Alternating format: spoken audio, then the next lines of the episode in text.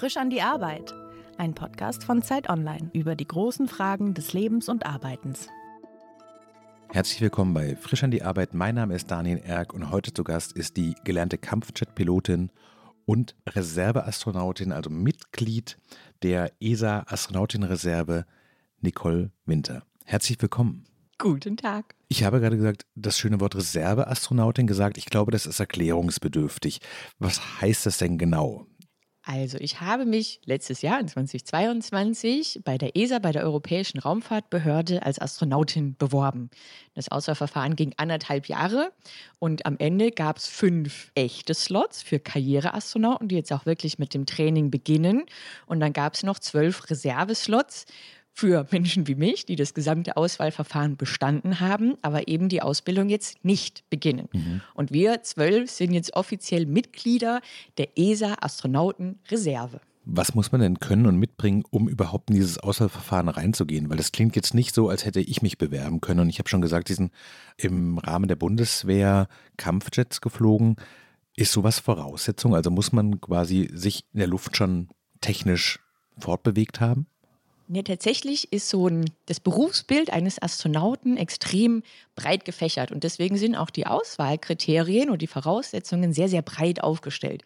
Man muss eigentlich nur irgendwas Technisches, Mathematisches, Wissenschaftliches mhm. in diese Richtung studiert haben oder Pilot sein, beides zusammen hilft natürlich auch, oder alle medizinischen Berufe, also alle Ärzten, Ärzte und Ärztinnen dürfen sich da auch bewerben. Und dann wird geschaut, wie viel Auslandserfahrung, wie viel Teamerfahrung, wie viel Erfahrung in kritischen Situationen oder bei Expeditionen hat jemand. Also wir haben die Österreicherin, die jetzt ähm, mit mir Mitglied der ESA Astronautenreserve ist, war als Ärztin ein Jahr lang in der Antarktis und hat da überwintert. Okay, verstanden. Also es sind schon ein paar außergewöhnliche mhm. Lebensläufe dabei, aber die Grundvoraussetzungen sind nicht so besonders außergewöhnlich. Und ich denke, auch Journalisten werden wir bald brauchen. Ich habe aber gerade schon gesagt, Sie waren bei der Bundeswehr, sind dort Kampfjets geflogen. Und wenn man sich Ihren Lebenslauf anguckt, ist eigentlich alles, was im Himmel und darüber stattfindet, so, so ein bisschen die Sehnsucht, die das alles zusammenhält. Kann man das so formulieren? Auch. Ich glaube, das größere darüberliegende Thema ist Abenteuer und Lebenslust. Und das hat halt eine Ausprägung in, in der Luft gefunden. Ich fliege sehr gerne Flugzeuge und Hubschrauber. Ich bin aber auch sehr gerne zum Beispiel auf dem Fahrrad über die Alpen unterwegs ähm, und helfe sehr, sehr gerne Menschen. Also mehr so der Pioniergeist und ein bisschen versuchen, hm. dahin zu kommen, wo noch keiner war, um zu gucken, was da so los ist. Wie fing das mit der Fliegerei bei Ihnen an? Sie sind als Jugendliche, waren Sie Drachenfliegerin? Und dann haben Sie sich entschieden, zur Bundeswehr zu gehen. Wie kommt man als junge Frau auf die Idee zu sagen, ich möchte zur Armee und ich möchte mich dort ausbilden lassen? Also wenn Sie die 17-jährige Nicola treffen würden, wäre das, dass ich zwei Jahre später zur Bundeswehr gegangen bin, eine sehr große Überraschung. Meine Mama war schon Drachenfliegerin. Die ist sechsfache Weltmeisterin im Drachenflug. Meine Großmutter hat irgendwie 1944 mitten im Krieg auf der Wasserkuppe einen Segelflugschein gemacht. Also die Fliegerei aber als Hobby lag uns da immer im Blut. Viel mehr noch, auch natürlich bei meinem Vater und den Großvätern, dass man einfach sein Ding macht und sich nicht so sehr damit beschäftigt, was mhm. andere Menschen jetzt davon halten oder wie das gesellschaftlich ankommt. Und ich war dann leider, bin ich immer noch nur 1,60 Meter groß.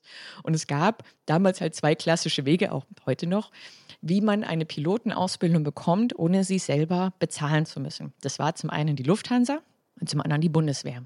Und die Lufthansa hat auch heute noch die sehr absurde Beschränkung, dass man mindestens 1,65 Meter groß sein muss. Mhm. Und ich bin nur 1,60 Meter. Und fünf Zentimeter äh, mogelt man sich nicht so schnell hin. Mhm. Und dann habe ich deswegen angefangen, mich mit der Bundeswehr zu beschäftigen.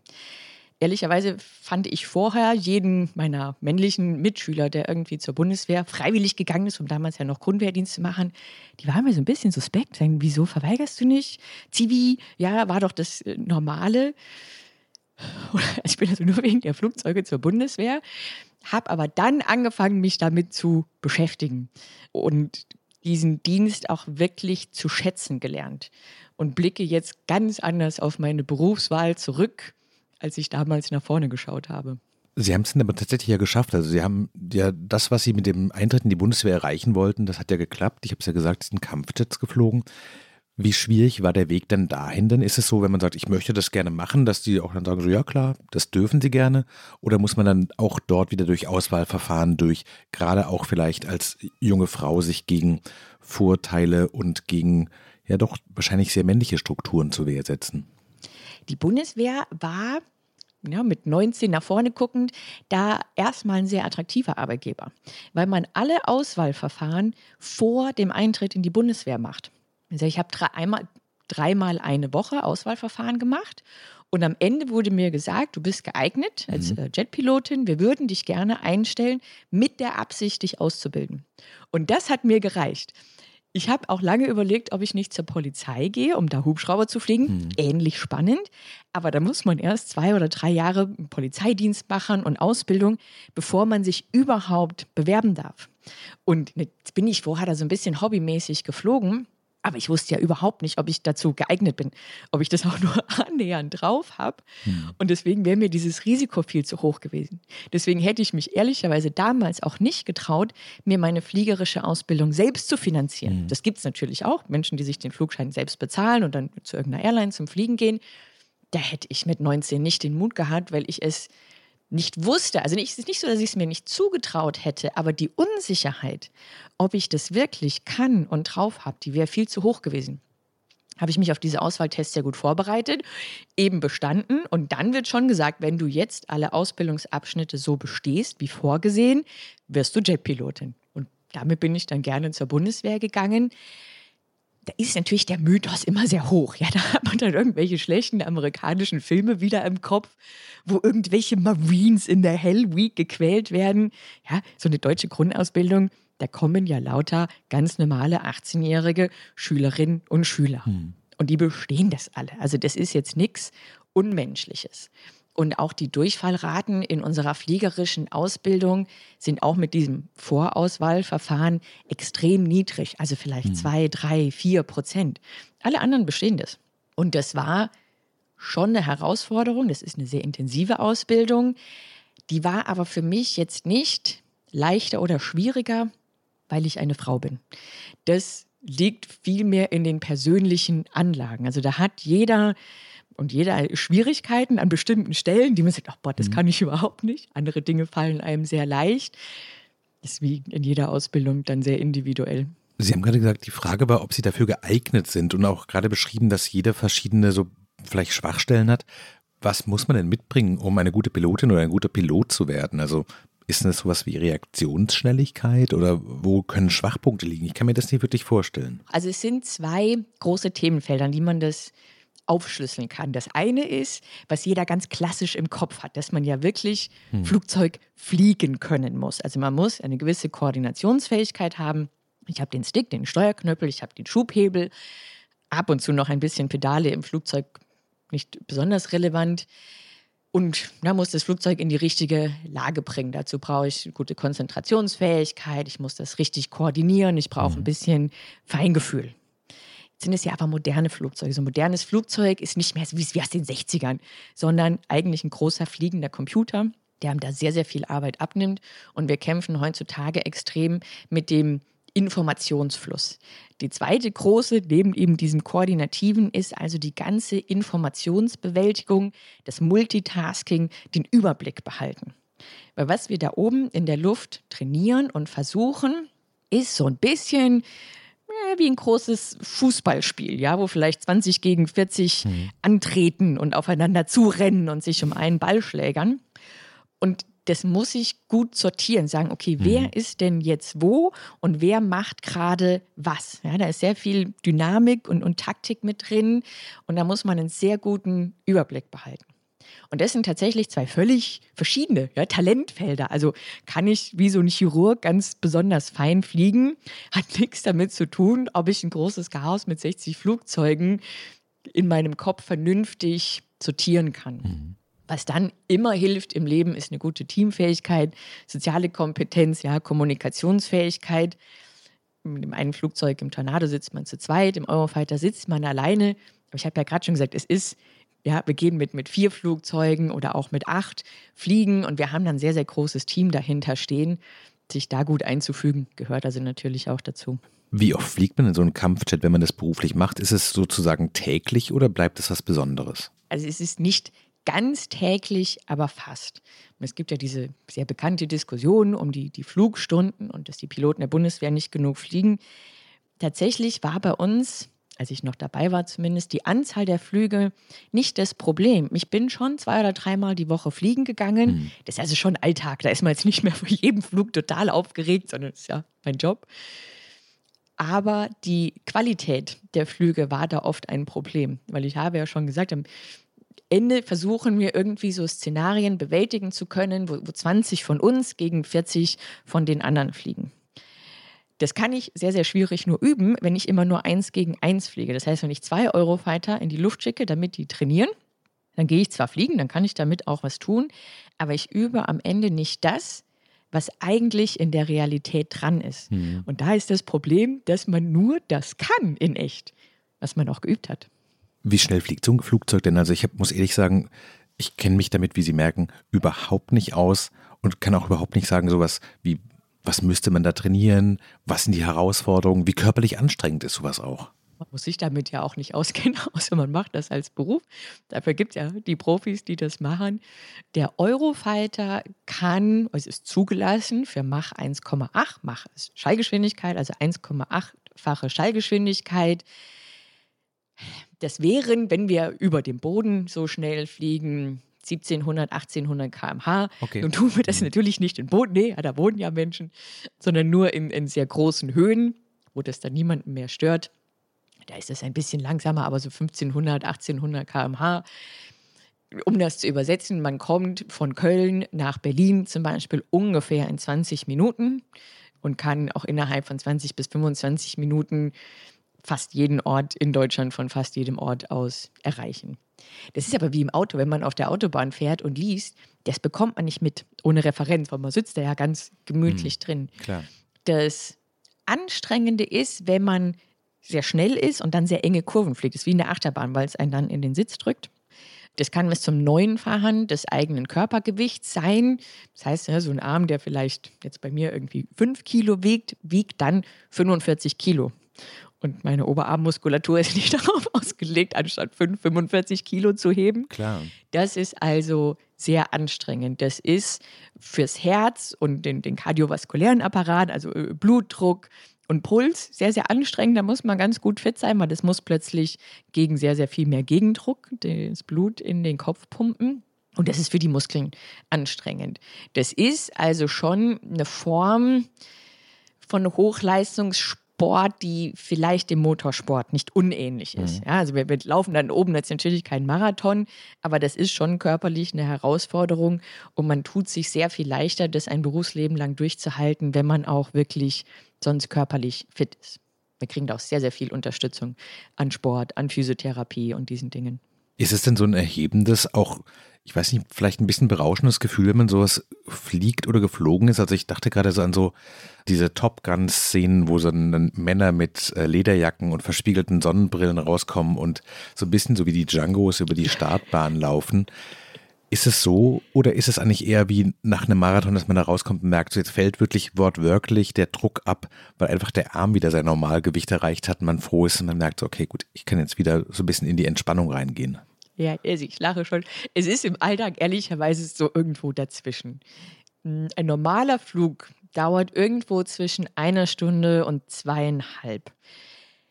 Das ist schon wie wenn man zweieinhalb Stunden wirklich sehr intensiv sich auf was anderes konzentriert, anstrengend. Hm. Es ist aber nicht so, als wäre ich jetzt gerade zwei Stunden Marathon gelaufen. Also ich kann da schon ganz normal und entspannt aussteigen. Und es ist dann eben schön, weil das Tagwerk ist dann zum Großteil schon getan. Ist aber auch nicht so, dass wir dann immer Hollywood reif die Startbahn entlang schreiten und das Haar im Wind weht. Natürlich ist es dann wieder so, aufgrund dieser vielen Filme, es gab ja auch schon vor Top Gun diesen Mythos, ja, Kampfflugzeugpiloten, dass wir ab und zu ganz gerne damit spielen. Das ist ja auch lustig. Also natürlich habe ich auch Fotos von mir, die nennt man dann immer Hero Shots, ja, wo man dann richtig gut inszeniert wird vor seinem Flugzeug, was alle anderen wahnsinnig toll finden. Ich meine, ja, es ist nett. Es zeigt halt auch nicht das ganze Bild der Realität. Es zeigt vor allem nicht die ganzen anderen Menschen, die es zwingend braucht, damit so ein Kampfflugzeug in die Luft geht. Da ist sehr, sehr viel Wartung, ganz viele Techniker, mhm. Logistik, die dahinter steckt, die leider auf diesen Hero-Shots oder ne, auf dem Runway Walk dann nicht mit drauf sind. War das eine spezielle Herausforderung, das als Frau zu bewältigen? Weil Sie haben vorhin schon gesagt, die Ausbildung war da sozusagen agnostisch. Da gab es keine kein Spezialprogramm oder keine speziellen Herausforderungen. Aber ganz gesetzt ist die Frau in der Bundeswehr, wie man in der öffentlichen Debatte ja auch in den letzten zehn Jahren mitbekommen hat, noch nicht. Hatten Sie den Eindruck, neben der körperlichen und neben der, der fliegerischen Herausforderung, war da auch noch eine gesellschaftliche Dimension drin? Zum Teil. Ich bin 2004 zur Bundeswehr gegangen, also vor fast 20 Jahren. Und da hatte sich die Bundeswehr gerade drei Jahre vorher, ne, 2001 gingen die ersten Frauen in den regulären Truppendienst, sich gerade geöffnet. Und da gab es noch sehr viele logistische Herausforderungen. Ja, das ist in der Staffel, in der ich geflogen bin, also in der Einheit, schon mal schwierig war, irgendwie eine Damentoilette zu finden. Und wir uns die dann mit dem Küchenpersonal geteilt haben. Das sind aber so Dinge, ist das jetzt schlimm? Nein, fand ich nicht. Ähm, ich bin sehr klein. Natürlich sind Frauen eher klein, aber es ist keine rein weibliche Eigenschaft. Und ich hatte immer Probleme, passende Ausrüstung und passende Kleidung zu bekommen. Aber auch das war irgendwann abgestellt. Die Ausbildung ist zusammen mit ganz vielen anderen NATO-Nationen, mit den Amerikanern, Kanadier, Holländer, Norweger zum Beispiel, da war das überhaupt kein Thema, weil die kannten das. Da hatte ich weibliche Fluglehrer, da hatte ich weibliche Klassenkameradinnen. Ganz normal. In Deutschland, ich war damals dann die zweite deutsche Kampfflugzeugpilotin, war das ein bisschen spannender. Und nicht, weil die jetzt alle so, Macho, da kommt eine Frau, sondern weil man einfach anders ist und was Besonderes. Mhm. Und der Mensch ist schon so gepolt, dass ne, die eine Frau unter 20 Männern, das ist wie ein Schwarzer unter 20 Weißen, hm, haben wir auch. Oder ein, ein Schwuler in einer Staffel, natürlich mehr auffällt und die Menschen sich einfach gerne darüber unterhalten. Das heißt auch, ich hatte immer den Vorteil, wenn ich einen guten Job gemacht habe, dass ich damit immer mehr aufgefallen bin. Ich sage, oh, guck, was sie gemacht haben, hm, voll gut. Aber auch mit einem schlechten. Und wie sehr man dieses Spotlight, das man halt immer heraussticht, für sich selber nutzt, liegt dann an einem selber. Und es war manchmal schon anstrengend, immer im ja, Rampenlicht ist ein bisschen viel, aber halt immer eben dieses Scheinwerferlicht auf einen zu haben. Aber natürlich ist auch schon so, auch die letzten 20 Jahre bei der Bundeswehr, dass die Bundeswehr ihre guten und talentierten Frauen extrem fördert mhm. und man da wirklich sehr, sehr gute Chancen hat. Und ich würde dem auch ein bisschen widersprechen, dass die Frauen in der Bundeswehr noch nicht angekommen sind. Ganz im Gegenteil. Ich glaube, das ist inzwischen sehr, sehr normal ist es von der Truppengattung und von der Laufbahn abhängig. Also in der Luftwaffe, bei den Offizieren, das ist ja der gehobene Dienst, inzwischen völlig normal. Da zuckt niemand mehr, da zuckt auch niemand mehr, wenn da eine alleinerziehende Mama zum Beispiel kommt oder auch ein alleinerziehender Vater. Beim Heer in den Mannschaftsdienstgraden vielleicht ein bisschen weniger und spannenderweise eben in der, in der Kampfflugzeugfliegerei und der Fliegerei bei der Bundeswehr gibt es extrem wenig Frauen. Das liegt meiner Meinung, ist meine ganz persönliche Meinung, an dem etwas verkorksten Auswahlverfahren, das die Luftwaffe da fährt. Mhm. Und an dem gesellschaftlichen Bild auf die Bundeswehr. Und in der Gesellschaft ist das immer noch nicht angekommen. Da hatte ich die lustigsten Erlebnisse mit Menschen außerhalb der Bundeswehr. Mhm. Es gibt so Flugtage, wo man sein Flugzeug dann hinstellt auf dem Flugplatz und alle können kommen und sich das angucken. Und dann steht da so ein Tornado, ein graues Kampfflugzeug der Bundeswehr.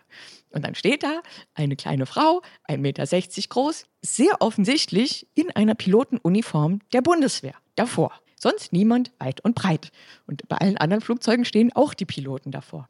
Und dann kommen die Menschen trotzdem zu mir und fragen mich, wo denn jetzt der Pilot sei, der dieses Flugzeug fliegt und was ich hier machen würde. Und solche Dinge, aber das kommt ja dann nicht von anderen Piloten. Das hatte ich auch im, im, Auswahlverfahren bei der Bundeswehr, dass Menschen, die damit nichts zu tun haben, irgendwelche dummen Sprüche bringen.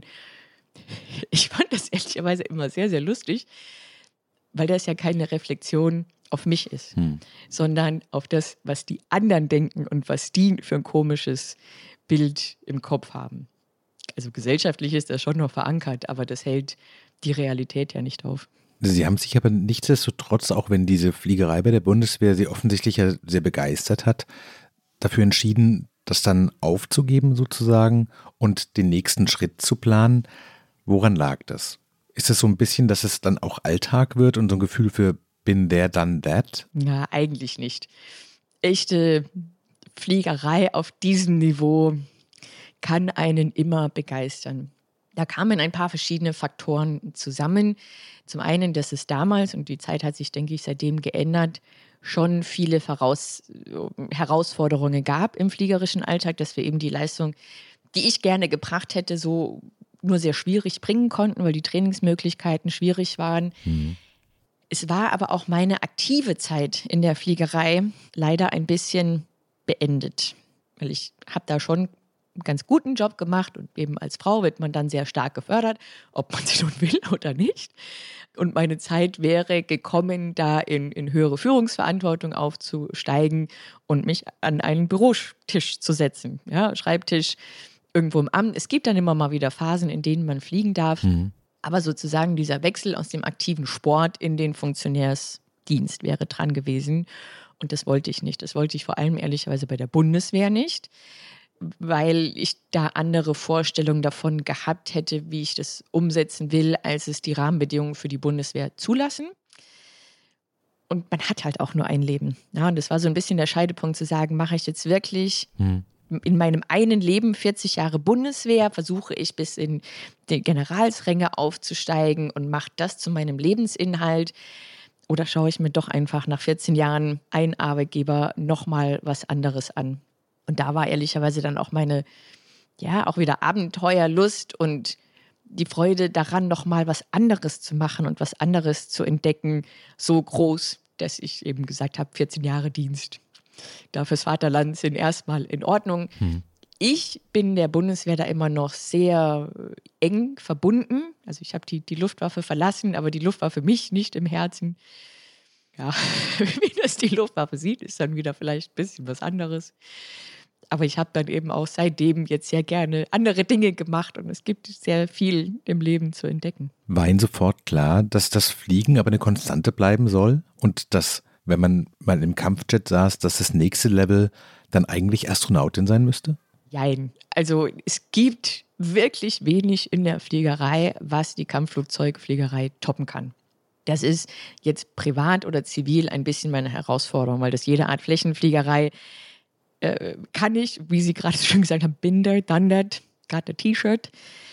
Damit kann ich auch gut Geld verdienen, wenn ich es wollen würde aber es ist keine Herausforderung mehr. Deswegen habe ich dann angefangen, einen Hubschrauberschein zu machen, weil das tatsächlich dann fliegerisch nochmal eine Herausforderung, weil es auch was anderes ist, weil auch die Arbeit, die man mit einem Hubschrauber machen kann, eine andere ist, als die zivile Flächenfliegerei anbietet. Ja, man kann Arbeitsfliegerei machen im Hubschrauber, hm. wenn Windräder montiert werden, man kann Rettungshubschrauber fliegen. Das fand ich spannender als Passagiere zu fliegen.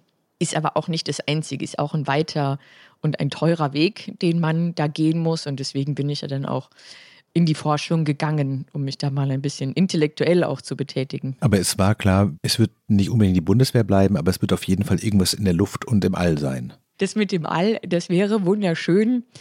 Das ist nicht nur ein langer Weg, das ist ja ein Weg, der irgendwie fast einen, einen Lottogewinn sozusagen voraussetzt, wo die Chancen extrem gering sind. Das kann man also leider nicht planen. Hm. Das wäre sehr schön. Was für mich eher klar ist, dass es, ja, dass es mir einfach Freude machen soll. Also, dass es viele spannende Dinge gibt und dass es auch unabhängig davon ist, ob andere Menschen das jetzt gerade cool finden oder nicht, gesellschaftlich relevant finden oder nicht. Hm. Da haben mich dann viele Menschen, was machst du jetzt als nächstes? Wie kann man das noch toppen? Ich muss das überhaupt nicht toppen. Ich habe eine riesen Box in meinem Leben gecheckt. Ich durfte das 14 Jahre lang machen. Ich habe alles gemacht, was da Freude macht. Ich durfte im Ausland fliegen. Ich durfte junge Menschen ausbilden. Das ist einfach gut. Ich habe da total Frieden damit gemacht, zu sagen, ich habe in meinem Leben echt schon unglaublich spannende Dinge erlebt. Hm. Das ist ein sehr ein, ein sehr zufrieden machendes Gefühl, wenn man sagt, das ist, ich habe nicht mehr so die, dieses Drängen in mir oder dieses Verlangen, noch mal was zu leisten oder mal was Relevantes zu tun, was viele andere Menschen vielleicht mal so mit Mitte 40 dann spüren, die sagen, hm, irgendwie habe ich noch nichts Außergewöhnliches mit meinem Leben gemacht oder meine Zeit richtig genutzt. Das habe ich nicht. Ich habe das voll ausgenutzt und alles gemacht und die Fliegerei auch überlebt. Und das finde ich sehr schön. Ich würde es jederzeit wieder genauso machen. Ich würde aber auch zur gleichen Zeit wieder aufhören.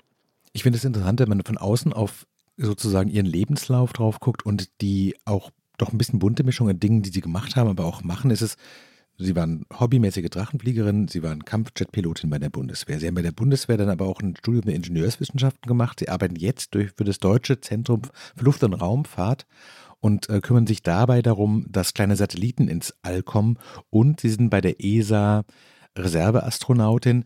Also so ganz kann man neben dem Spaß nicht abstreiten, dass es irgendwie schon immer um Dinge geht, die fliegen oder nach oben steigen, oder? Ja, oder die mir Freude machen. Ich bin auch an einer hm, Hochschule Dozentin für Krisen- und Notfallmanagement. Also es hat auch immer so ein bisschen so ein Action-Element, das es mir Spaß macht. Ich finde das eine sehr natürliche Entwicklung zu sagen, erst konnte ich Flugzeuge fliegen und dann beschäftigt man sich mal damit, wie man sie baut. Mhm. Ja, das ist das Studium für, für Luft- und Raumfahrttechnik, wie man auch Raketen baut, wie das alles funktioniert. Das ist schon so die, die Neugierde, auch ein bisschen kindliche Neugierde, so ja. vom Lego-Raketenbausatz. Okay, wie baut man sie denn jetzt in echt? Was gehört da alles dazu? Dann da auch in der Forschung zu sein und mein Wissen da auch wieder relevant einbringen zu können. Ich bin auch da in der Sicherheitsforschung. Das heißt, wir beschäftigen uns mit gesellschaftlich relevanten Themen. Es ist ja jetzt jedem klar geworden, dass so ein flächendeckender Stromausfall für Deutschland sehr schlecht wäre, dass uns das massiv beeinträchtigen würde, wenn es uns nicht irgendwie bis ins Mittelalter zurückschmeißt. Wofür die meisten Menschen sehr wenig Bewusstsein haben, ist, wie abhängig wir inzwischen auch von unserer Infrastruktur im Weltall abhängig mhm. sind. Also von den ganzen ja. Satelliten, die da außen rumfliegen die unseren Wetterbericht machen, aber auch GPS, ja. Und wer hat so heutzutage noch eine Karte zu Hause, mhm. um irgendwie zu navigieren, sondern jeder gibt es ins GPS ein. Ohne GPS funktioniert das alles nicht mehr. Selbst Flugzeugfliegen wird dann eine spannende Herausforderung. Aber auch zum Beispiel das Zeitsignal, das Satelliten aussenden, ist für unsere ganzen Kreditkartenterminals sehr, sehr wichtig. Das heißt, wenn wir unsere Satelliteninfrastruktur verlieren, würden innerhalb von zwei bis drei Tagen die meisten elektronischen Zahlungssysteme nicht mehr funktionieren. Krass. Das würde uns schon auch massiv beeinträchtigen. Und weil man dagegen so wenig geschützt ist im Moment, versuchen wir herauszufinden, wie ich sehr, sehr schnell neue Satelliten ins All schießen kann, mhm. um dieses Problem zu lösen ne, oder dann was dagegen tun zu können. Wenn Sie auf Ihre Kindheit und Jugend zurückblicken, gab es so einen Moment, wo Sie gemerkt haben, in diese Richtung soll das gehen? Weil Sie hatten eingangs des Gesprächs gesagt, hätte man mit Ihnen mit 17 gesagt, dass Sie zwei Jahre später bei der Bundeswehr anfangen, hätten Sie wahrscheinlich energisch den Kopf geschüttelt. Gab es so einen Kindheitstraum des Fliegens? Es gab auch einen Kindheitstraum des Fliegens. Ich war eins von diesen Kindern, das sehr viele Ideen hatte. Also ich wollte gerne Schauspielerin werden und Archäologin und Ärztin und Physikerin und Diplomatin und Pilotin. Hm. Also ich habe schon als kleines Mädchen mit Flugzeugen gespielt und hatte auch so einen äh, Flugplatzteppich, wo man die so drauf liegen lassen kann und fand das sehr spannend und mich mal wahnsinnig gefreut, wenn wir in den Urlaub geflogen sind. Aber auch das war aufgrund dieses Gefühl von außen sehr strengen Auswahlverfahrens für mich eher ein Traum und nicht so realistisch.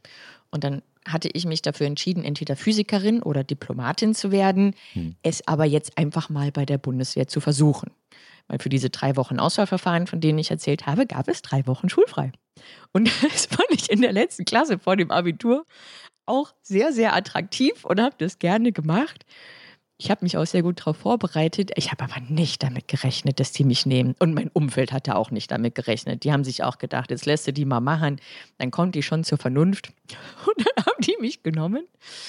Dann gibt es bei der Bundeswehr ehrlicherweise von Tag 1 an gleich ein nettes, schönes Gehalt. Und man hat sechs Monate Probezeit, in der man jeden Tag einfach abreisen kann. Ich dachte, jetzt, jetzt gehst du da mal hin. Jetzt mache ich das mal. Guck mir das an, wie das ist. So, nach sechs Monaten hatte ich noch kein einziges Flugzeug gesehen. Ich merkte, hä, dumm, musst du noch ein bisschen bleiben und dir das noch eine Runde weiter anschauen. Und naja, diese Runde hat halt dann 14 Jahre gedauert.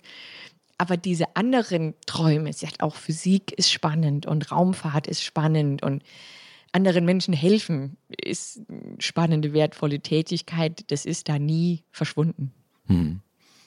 Gibt es denn, wenn Sie auf diese ganzen Sachen so draufschauen, irgendwas, wo Sie sagen, so, für diesen Moment, ich weiß nicht, vielleicht ist es die krasse Herausforderung, die gleichzeitig intellektuell, aber auch körperlich ist, wenn man wirklich so im, im Moment drin ist und komplett funktioniert und merkt, was, ich beherrsche, was ich tue, ist es das, was sie letztlich motiviert, unabhängig davon, ob das jetzt der kleine Satellit ist, der ins All fliegt oder die Notfallsituation, in der man als Retterin auftaucht oder das Kampfflugzeug. Ist es das, was die Motivation bringt?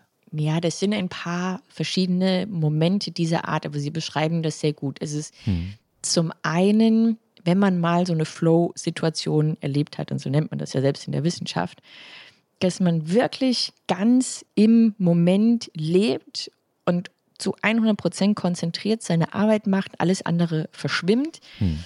ist ein sehr ja, erhabenes Gefühl für den Menschen. Das ist ein sehr erfüllendes Gefühl. Das ist, glaube ich, das bessere Wort.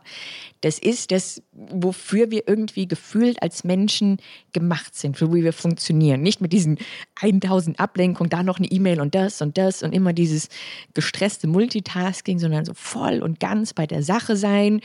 Man kann ja auch nichts anderes tun. Das ist richtig gut. Das andere, was tatsächlich auch in der Bundeswehrfliegerei speziell ist und was ich seitdem auch suche, ist dieses extrem zusammengehörende Team. Diese, das nennt man ja nun bei der Bundeswehrkameradschaft. Bisschen sonst in Deutschland ein eher verpöntes Wort, leider. Weil es dabei darum geht, dass ich nicht mit jedem, ne, ist immer so ein kleines Team, 20 Leute ungefähr, ich bin nicht mit jedem von denen privat super gut befreundet ich finde vielleicht 15 von denen sympathisch und fünf denke ich mir so, ja, okay. Hm. Wie im normalen Job auch, wie es das immer gibt. Aber weil wir uns so 100 Prozent aufeinander verlassen müssen und aber auch diese speziellen Situationen gemeinsam erleben, also diesen Flow und dass man in der Luft zusammen diese Probleme löst, dass man auch öfter zum Beispiel im Ausland zusammen ist, hat man ein extrem starkes Zusammengehörigkeitsgefühl. Und dass man sich auch wirklich auf die anderen verlassen kann und die für einen einstehen und man für die einsteht. Und auch das ist was für den Menschen, wenn man sich so einer Gruppe so zugehörig fühlen kann und dann so als Organismus so gut funktioniert, was sehr, sehr große Freude macht und tatsächlich in den Einheiten, die wir haben, in denen das gut funktioniert, ja, das ist auch nicht überall so, aber wenn die Gruppendynamik gut funktioniert, noch 20 Jahre später ein extremes Verbundenheitsgefühl hat und immer noch in Kontakt ist. Hm. Die einzelnen Highlights, die ich so in der Fliegerei und Karriere hatte, sind aber dann andere. Das ist mehr so die, das Bestehen meiner eigenen Ausbildung und noch viel mehr, worauf ich mit Abstand am stolzesten bin, denn wenn meine Flugschüler ihre Ausbildung bestanden haben. Hm. Das ist richtig gut, wenn man diese vom Fußgänger zum richtig guten taktischen Piloten macht und man dann daneben stehen darf, wenn die ihre Flügel, ihre Pilotenabzeichen bekommen. Das hat mir richtig Freude gemacht. Ich habe eine totale Frage, die so ein bisschen von außen kommt, nämlich wenn man in so einem Kampfjet drin sitzt, ja, und in dem Moment ist, bevor man, weiß ich nicht, man drückt, glaube ich, einen Hebel nach vorne, wenn man das Flugzeug startet, denkt man darüber nach, so, ich verpulver hier gleich Kerosin in einem Umfang, den wahrscheinlich andere Menschen ihrem ganzen Leben so viel, sie Umweltschaden richten die nicht an oder ist es so abstrakt und so weit weg, dass es überhaupt kein Thema ist? Naja, das ist schon ein Thema. Also die Bundeswehr hat ja auch sehr berühmterweise den Bürger in Uniform, aber es sind ja normale, ja. bedenkende Menschen, die da drin sitzen. Ja, und ich lebe ja auch den äh, Rest des Tages in Deutschland und bin mir unserer Probleme sehr bewusst. Man ist sich dessen also schon bewusst. Jetzt ist dieses einzelne kleine Problem halt in der Gesamtschau der Dinge zum einen vernachlässigbar, weil wir mhm. nicht besonders viele Kampfflugzeuge haben, die auch nicht besonders viel fliegen. Ah, okay. Und der Verbrauch ist ähnlich der von so einem Airliner. Also der Motor ist kleiner, hat aber einen sehr ähnlichen Verbrauch. Und wenn man sich jetzt die Anzahl der Airliner und Lufthansa und Eurowings-Flüge anguckt in Deutschland, kann ich die drei Kampfflugzeuge auch sein lassen. Vor allem, weil dann ja immer eine Kosten-Nutzen-Abwägung im Raum steht. Mhm. Sagt, das kostet die Umwelt, das ist so, das kann man auch nicht wegdiskutieren. Und uns wäre es ja auch lieber, das würde es nicht tun. Ja, wir hätten schon klimafreundliche Wasserstoffantrieb zum Beispiel. Würde sich jetzt niemand dagegen wehren. Ja, wir machen das ja trotz des Klimaproblems nicht dafür. Hm, verstehe. Und man wägt dann halt das Gut der eigenen Sicherheit dagegen ab. Ja, also ich habe ein paar Dutzend ja nur Kampfflugzeuge und Kampfflugzeugpiloten, die im Ernstfall ne, das Problem an irgendeiner Grenze zum Halten bringen und nicht erst kurz ja, irgendwo in der Mitte von Deutschland, dann denke ich, ist es das schon wert, vor allem weil wir so viele andere Stellschrauben vorhaben, hm. um die Klimakrise zu bewältigen, die diesen Kosten-Nutzen abwägen nicht so drastisch für uns haben. Jetzt haben wir eingangs des Gesprächs gesagt, dass Sie Mitglied der ESA-Astronautinnenreserve sind und gleichzeitig weiß man ja, dass es in Deutschland noch keine weibliche Astronautin gab. Woran liegt es denn? Also, wenn Sie dieses Auswahlverfahren durchstanden haben, das heißt ja offensichtlicherweise, Sie sind prinzipiell dafür natürlich geeignet, sonst wären Sie nicht Teil der Reserve.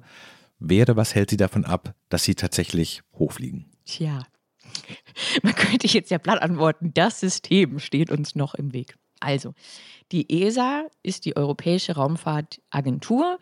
Sie hat 23 Mitgliedsländer, mhm. die alle zusammen ne, ihre Ressourcen poolen, um viele verschiedene Dinge im All zu tun. Das ist ein, zum einen die bemannte Raumfahrt, die man korrekterweise heutzutage immer astronautische Raumfahrt nennt, weil Frauen eben auch mitmachen dürfen, aber auch sehr viel unbemannte Raumfahrt, also Wetterbeobachtung, Satelliten, Missionen zu Kometen und solchen Dingen. Aber bei den im Astronautenchor ist es dann schon so, dass ein bisschen nach Nationalitäten geguckt wird. Also da gibt es deutsche Astronauten und französische und Schweizer und, und Belgier und so weiter. Und die ESA hat in ihrem Astronautenchor schon zwei deutsche Männer, Alexander Gerst und Matthias Maurer. Und hat eben einfach im Moment keinen, also Deutschland hat sich keinen dritten Platz gesichert. Hm. Könnten wir uns ich sag mal, platt kaufen. Ja, könnten wir darauf drängen, weil wir ein sehr, sehr großer Beitragszahler der, der ESA sind. Wir geben sehr, sehr viel Geld für diese sehr wichtigen Ressourcen. Und aber solange wir nur zwei Plätze haben und die besetzt sind, kommt auch niemand anders zum Zug. Deswegen sieht es auch, ja, wir sind ja zwei deutsche Reserveastronautinnen, Dr. Amelie Schönenwald und ich, jetzt im Moment noch aktuell noch nicht so rosig aus, dass es da mhm. bald irgendwie weitergehen könnte, weil natürlich Alexander Gers und Matthias Maurer jetzt auch nicht vorhaben, mhm. demnächst mal in Rente zu gehen. Die sind ja noch jung und fit, also die machen das schon noch ein bisschen. Wie sieht es in anderen Ländern aus? Ist es grundsätzlich so, dass die Raumfahrt noch sehr männlich ist oder ist es eher ein deutsches Problem? Oh, das ist in großen Teilen ein deutsches Problem. Die USA, die nur mit Abstand die meisten Astronauten und die meiste Raumfahrt ähm, auf der Welt betreiben, haben jetzt eigentlich immer 50-50 ausgewählt. Also es gibt sehr viele, auch sehr gute, sehr erfahrene amerikanische Astronautinnen. Auch in Europa, Italien, Frankreich, Großbritannien hatten alle schon eine Astronautin im All. Und Frankreich und Großbritannien haben jetzt auch im neuen Astronautenkorps, in der neuen Astronautenklasse der ESA, die jetzt dann ausgebildet wird, wieder Frauen dabei. Deutschland hatte bisher zwölf Männer im All. Das ist die meisten. Und keine Frau. Keine Frau. Hm. Zwölf pro Nation, sage ich mal, ist das meiste in Europa. Also wir hatten bisher die meisten Menschen im All, sind aber die einzigen, die einzige Nation, die noch keine, also den Mann im All hatte in Europa, aber noch keine, keine Frau von den großen Nationen. Also die Russen haben natürlich auch eine ganze Menge Frauen dann da mit dabei, wo jetzt vielleicht der Deutsche auch landläufig sagt, ja, aber wieso? Die sind da deutlich weiter als wir. Auch in Japan ist das so, in China ist das so. Der ja, weibliche Oberst der chinesischen Luftwaffe, die jetzt da die ersten Missionen befehligen durfte, also das ist völlig selbstverständlich. Auch natürlich, jetzt haben sich viele Menschen beworben, um Astronaut zu werden. Und es gibt sehr viele, die gut geeignet sind. Aber die Hälfte der Bevölkerung da nicht als Pool zu nehmen an geeigneten Menschen, hm. Ist ja irgendwie völlig unsinnig. Und Deutschland hat es halt bisher so gemacht. Wir sind ja auch sonst in diesen Geschlechterfragen der Gleichstellung auch im europäischen Vergleich relativ rückständig. Mhm. Ja, und 2023 und wir knabbern immer noch daran. Ich bin gespannt, ob sich das in diesem Jahrzehnt noch abstellt oder nicht. Wie lange bleibt man denn in dieser Reserve drin? Also ist es sowas, was sich alle paar Jahre erneuert? Müssen Sie sich da ständig wieder irgendwelchen Tests unterziehen oder Bereitschaft signalisieren? Bleibt es für fünf Jahre so, für zehn Jahre? Ja, tatsächlich ist dieses Konzept ganz neu. Das hat die ESA jetzt zum ersten Mal gemacht und das ist auch weltweit eigentlich ein neues Konzept. Also die NASA macht das nicht, auch die anderen machen das nicht. Auch ein bisschen aufgrund eben dieses speziellen Setups in Europa, dass es nicht eine Nation ist, sondern so viele verschiedene. Hm. Und deswegen wissen wir das noch nicht. Also das Konzept ist da noch nicht ganz klar am Ende des Tages, denke ich, werden wir in der Reserve sein, bis es die nächste richtige Astronautenauswahl gibt. Hm. Vermutlich geraten kommt die so in acht bis zehn Jahren, weil das ist so ungefähr der Zyklus, in dem die ESA sucht. Wir sind jetzt zwölf Mitglieder in dieser Reserve. Ich denke, von bis dahin werden vielleicht realistisch drei oder vier von uns fliegen, was aber eben nicht vom Einzelnen abhängt, sondern viel an der Nationalität und am beruflichen Background und diesen Dingen und der Rest macht dann nichts. Wir dürfen einmal im Jahr unsere medizinische Tauglichkeit verlängern. Wir werden vielleicht auch mal ein paar andere Dinge mit der ESA zusammen machen dürfen, ja, dass man da ein bisschen in den Themen drin bleibt, auch wohin die Entwicklung der ESA geht. Hm. Aber im Moment ist es wirklich eine, eine stille Reserve sozusagen. Also mein Leben geht ganz normal weiter. Ich musste das schon auch erst äh, verdauen. Es ist im November 22 kam ja nun diese Entscheidung sich auch erstmal ein paar Wochen über mein Leben und meinen Lebensweg nachdenken. Und jetzt geht es ganz normal weiter und es ist jetzt nicht etwas, was im Moment besonders präsent ist, leider in meinem Leben.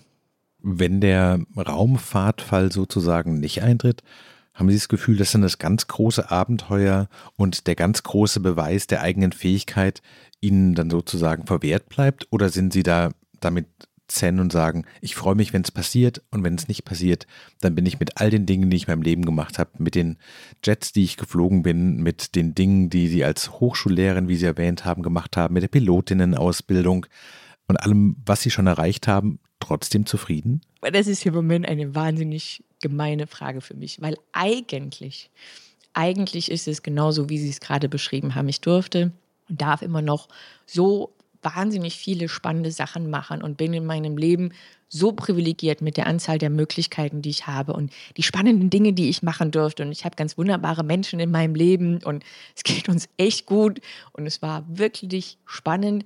Von dem her bin ich sehr, sehr zufrieden und der Flug ins All wäre nur ein lustiger Bonus. Jetzt ist wirklich die gemeine Situation, dass ich anderthalb Jahre Auswahlverfahren der ESA mitgemacht habe. Das hat im April 2021 begonnen, zog sich bis November 2022, ging über sechs Runden, wo man immer wieder Leistung bringen musste, wo man auch, obwohl ich mir das versucht habe zu verwehren, ist meine Hoffnung, dass es klappen könnte, in jeder Runde größer geworden. Mhm, und dann sind wir nach Paris eingeladen worden zu der Pressekonferenz. Man sagt, okay, jetzt hast du irgendwas hast du gekriegt, entweder Reserve oder den echten Slot. Und die Annahme war schon, dass Deutschland einen Slot kriegt, weil wir der größte Beitragszahler der ESA sind, der zweitgrößte in der astronautischen Raumfahrt. Sagt, dass Deutschland sich keinen Slot sichert, erschien allen, allen Beteiligten als extrem unwahrscheinlich. Also ich bin ja nicht daran gescheitert, dass sie Amelie, ne, Frau Dr. Schönwald, genommen haben. Ich sage, okay, dann, ne, wenn die andere besser ist, fein. Sondern, dass wir diesen Slot nicht haben. Was ich immer noch nicht verstehen kann. Und da bleibt schon so ein bisschen das Gefühl hängen, dass irgendwo unsere Politik oder das System dafür gesorgt haben, dass entweder ich oder Amelie diese schöne große Karriere jetzt nicht beginnen durften. Das bleibt im Moment noch ein bisschen hängen. Hm. Das ist ja auch, das, viele Menschen, das ist in der Realität nicht so. Ja, man kann auch sowas nicht planen und Natürlich war das nicht meine Karriere, es war auch nicht Amelies Karriere, aber eine von uns hätte da jetzt eine wunderbare Karriere starten können, die 20, 30 Jahre Raumfahrt mit ein, zwei Flügen ins All, mit einer kleinen, aber reellen Chance, irgendwann mal auf dem Mond zu stehen. Die hätten wir beginnen können. Das dürfen wir jetzt nicht. Das Thema ist mehr oder weniger rum ums Eck. Hm. Also mit viel Glück gibt es für eine von uns mal einen normalen Flug ins All. Hm. Da knabber ich jetzt schon noch ein bisschen dran. das wieder auf dieses normale, ja, das wäre ein cooler Bonus gewesen, äh, Niveau runterzufahren. Und natürlich habe ich jetzt noch was, ja. Ich bin ja nun eben Re Mitglied dieser Reserve und darf da noch hoffen. Mental wäre es vielleicht manchmal einfacher. Hm wenn ich ausgeschieden wäre. Das verstehe ich. Und dann kann man so einen Haken dran machen und sitzt jetzt nicht so in der Warteschleife, weil auch diese Warteschleife jetzt nicht sechs Monate geht, sondern Jahre. Wenn so eine Zehnjährige bei irgendeinem Termin oder bei einem öffentlichen Auftritt zu Ihnen kommt und sagt, ich möchte Astronautin werden, würden Sie sagen, ja, mach auf jeden Fall, das ist total super und der Weg dorthin alleine ist schon total spannend? Oder würden Sie sagen, so als Berufsziel ist Astronautin einfach so risikobehaftet und von so vielen strukturellen und politischen Fragen abhängig, dass man sich eigentlich nur unglücklich macht, wenn man sich sowas vornimmt? Nein, gar nicht. Ich finde, so ein großes Ziel, so eine große Vision zu haben, als Guideline, als Richtschnur durch Leben hm. wahnsinnig wertvoll. Dass man irgendwie so eine Bahn hat, weil man hat ja doch immer wieder so viele Möglichkeiten, sagen, wo gehe ich denn hin? Und viele Jugendliche haben so eine gewisse Ziellosigkeit, weil wir haben ja auch so viele Möglichkeiten und oft zu wenig Druck, dass man sagt, ja, jetzt weiß ich auch nicht, was ich soll. Also zu einer Zehnjährigen ich sagen, das ist richtig gut, mach das, weil das motiviert ja auch richtig zu sagen, jetzt interessiere ich mich für wissenschaftliche Fächer. Ich passe in der Schule auf. Ich habe Lust, einfach was über das Leben, über die Erde, über unser Universum zu lernen. Richtig gut. Jetzt kommen noch ab und zu 20 oder 25-Jährige zu mir, die dann sagen, naja, ich habe jetzt einen Bachelor gemacht in, in Informatik oder Luft- und Raumfahrttechnik und jetzt möchte ich Astronaut werden. Sag mir bitte, was die Schritte sind.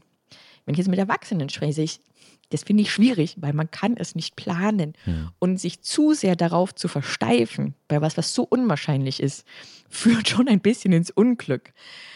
Und ich habe das ja auch nicht so gemacht, sondern ich überlege mal, welche Dinge, welche Schritte muss ich gehen? Und ich gehe die, weil die in sich auch wertvoll sind. Und der Weg dahin ist so schön und macht so viel Spaß, dass er sich lohnt. Und dann bin ich halt bereit. Und dann brauche ich sehr viel Timing, gutes Timing und viel Glück.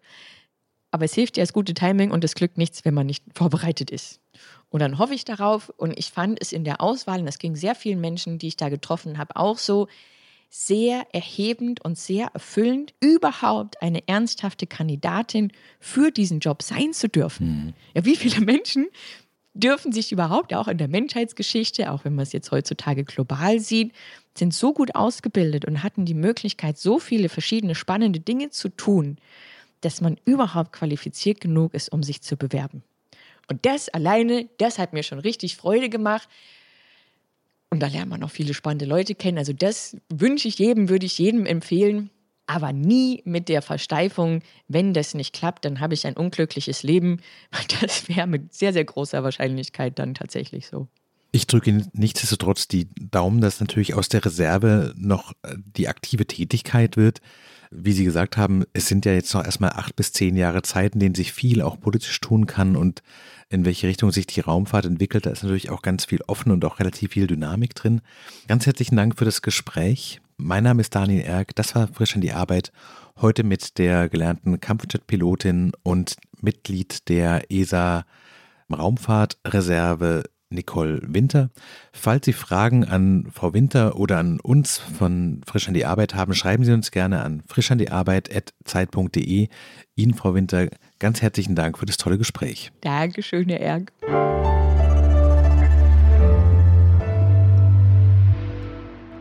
Frisch an die Arbeit, ein Podcast von Zeit Online. Konzipiert und moderiert von Leonie Seifert und Daniel Erck. Produziert von Maria Lorenz, poolartists.de.